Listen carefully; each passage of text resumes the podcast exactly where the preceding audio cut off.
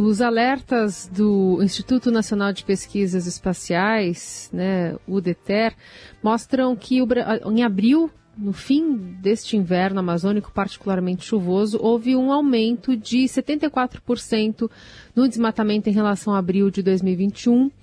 É, isso quer dizer que a floresta perdeu mais de mil quilômetros quadrados de vegetação.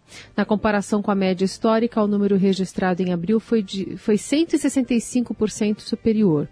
A gente está com o secretário executivo do Observatório do Clima conosco, Márcio Arstrini, para conversar sobre esse assunto. Márcio, bem-vindo, bom dia. Bom dia, Carol. Bom dia para você e todos os ouvintes.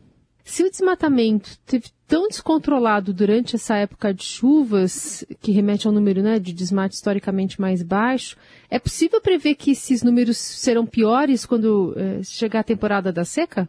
Não seria, infelizmente, nenhuma surpresa, mesmo porque os números eles vêm piorando ano a ano. Se a gente pegar desde o primeiro ano do governo Bolsonaro é, e fizer o comparativo com o que temos de desmatamento agora, ele é 76% maior o período inteiro do que quando o governo assumiu a presidência da República. Então é uma alta consistente que está baseada na omissão do governo. O governo, na verdade, ou não faz o que deve fazer na Amazônia, ou pelo contrário, acaba ajudando o crime ambiental. A gente viu alguns meses atrás o próprio ministro do Meio Ambiente deixar o cargo porque estava sendo acusado no, no STF de colaboração com o tráfico internacional de madeira. A acusação, acusação inclusive, vem da Polícia Federal, não é acusação de ONGs é, ou qualquer organismo que não um, é, uma autoridade né, policial brasileira.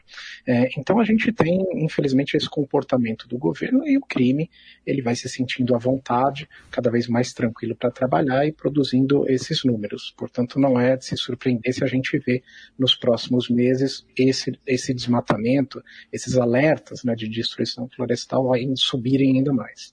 É, Márcio, o que chamou atenção é, acho que esse número é, redondo, emblemático, né, mais de mil quilômetros, mais precisamente mil e doze quilômetros de desmatamento. A gente então corre o risco de ir superando essa marca, de passar de mil quilômetros?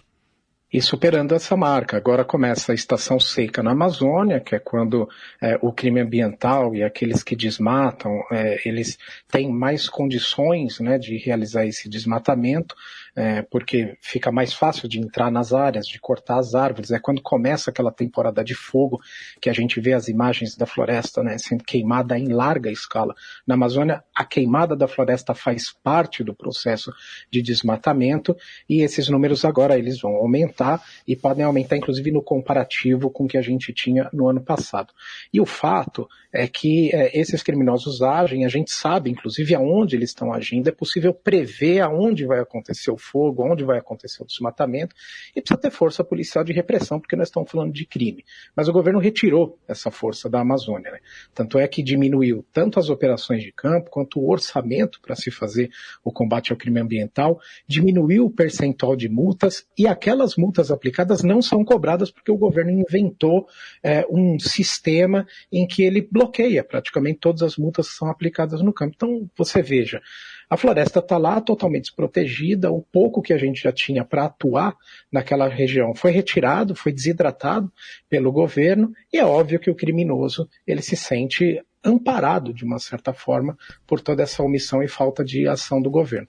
Junta-se a isso o fato de que nós estamos num ano eleitoral, né? uhum. né? E, e esses criminosos, inclusive, vem ali a possibilidade, talvez, de uma troca é, no comando do país e estão acelerando o processo de desmatamento, estão implementando um cenário de é tudo ou nada, vamos né, aproveitar esse período aqui e fazer toda essa destruição aí que é possível ser feita. É isso que eu queria te, abordar contigo, se é, realmente há esse cálculo né, por parte do agressor que é ano eleitoral, pode ser que as coisas mudem, mas enfim, vamos garantir o nosso aqui, imprimindo esse ritmo acelerado de desmatamento. Então tá, tá nesse cálculo, né?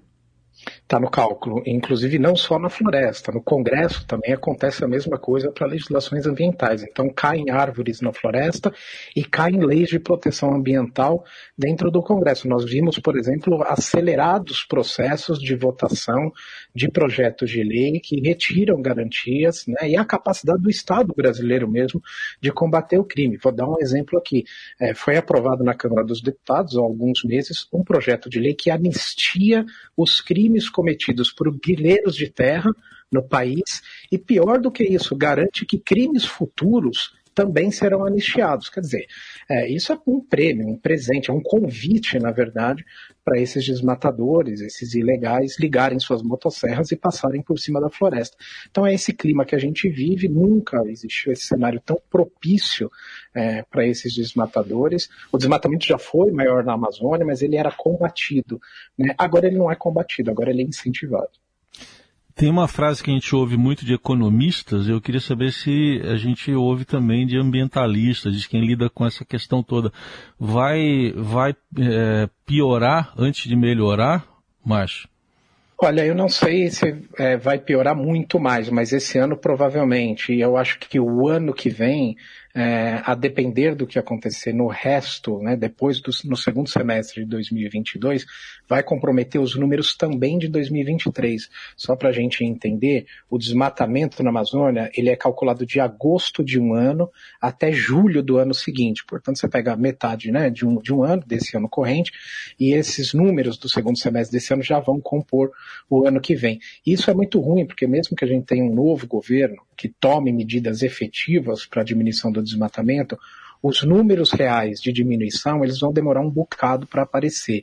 E esses números são importantes porque é através dessa performance de diminuição do desmatamento que a gente consegue, por exemplo, destravar financiamentos internacionais, são doações que existem mundo afora para que a gente possa equipar a nossa polícia aqui dentro, né, Polícia Federal, é, o IBAMA, fazer as investigações necessárias, a Polícia dos Estados, que é muito importante no combate ao desmatamento, e esse dinheiro é fundamental é, e com os números ruins é muito difícil acessá-los. Além disso, é, o Brasil, sem uma performance boa no desmatamento, continua sofrendo no mercado internacional.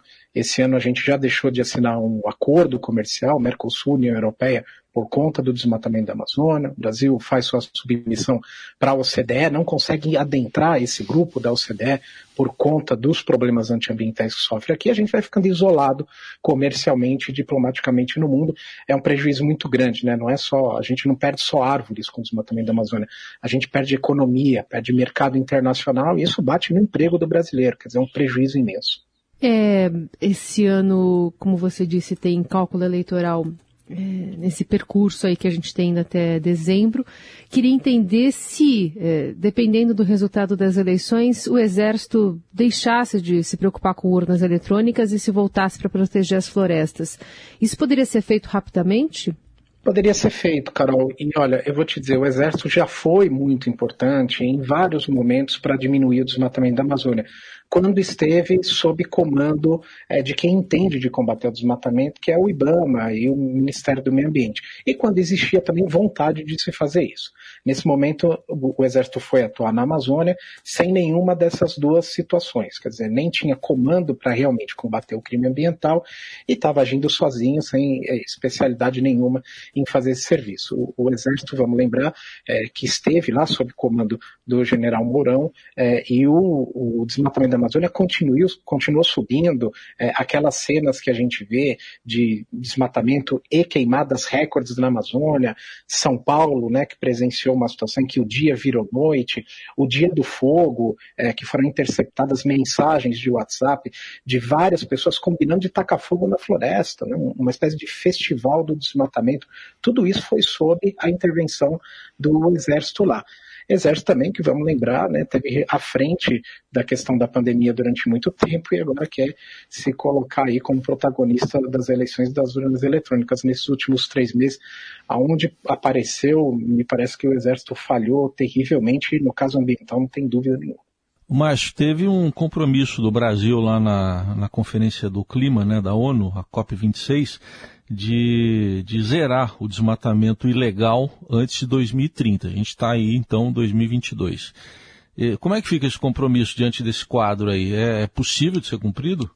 É totalmente possível. O Brasil, como país, pode cumprir. O Brasil, aliás, pode sobrar na questão ambiental. O Brasil é o único país de dimensões continentais, grande economia do mundo, que pode não apenas diminuir o, as suas emissões de gás de efeito estufa, mas a gente pode ser negativo nas emissões. Quer dizer, a gente pode, no saldo ali, é, sequestrar mais carbono, gás que provoca o aquecimento do planeta, sequestrar mais desses gases da atmosfera do que emitir. Nós temos uma, uma possibilidade, oportunidade única acabar com o desmatamento, como que foi prometido na Conferência de Clima, é o início disso, porque mais da metade das nossas emissões vem do desmatamento e do uso da terra.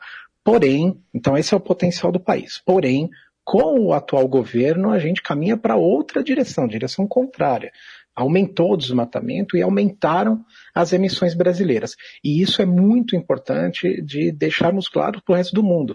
Existe uma diferença entre o que o país pode fazer e o que esse governo faz.